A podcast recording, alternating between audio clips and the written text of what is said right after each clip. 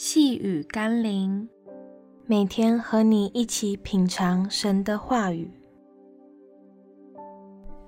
热心待人，无论对任何人。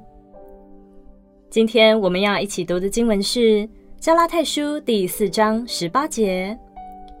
在善事上，常用热心待人，原是好的，却不单我与你们同在的时候才这样。求神给我们人前人后一致的生命。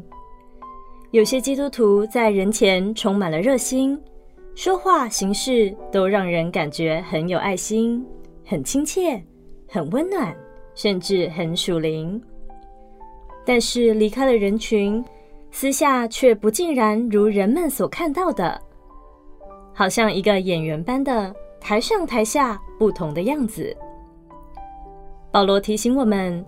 对人表现出爱与热忱的善行是好的，但并不是做给人看，更不是做给神看。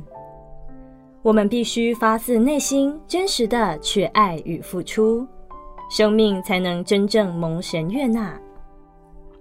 要知道，神是鉴察人心的，不要做表面功夫，要让我们内在生命与外在生活一致。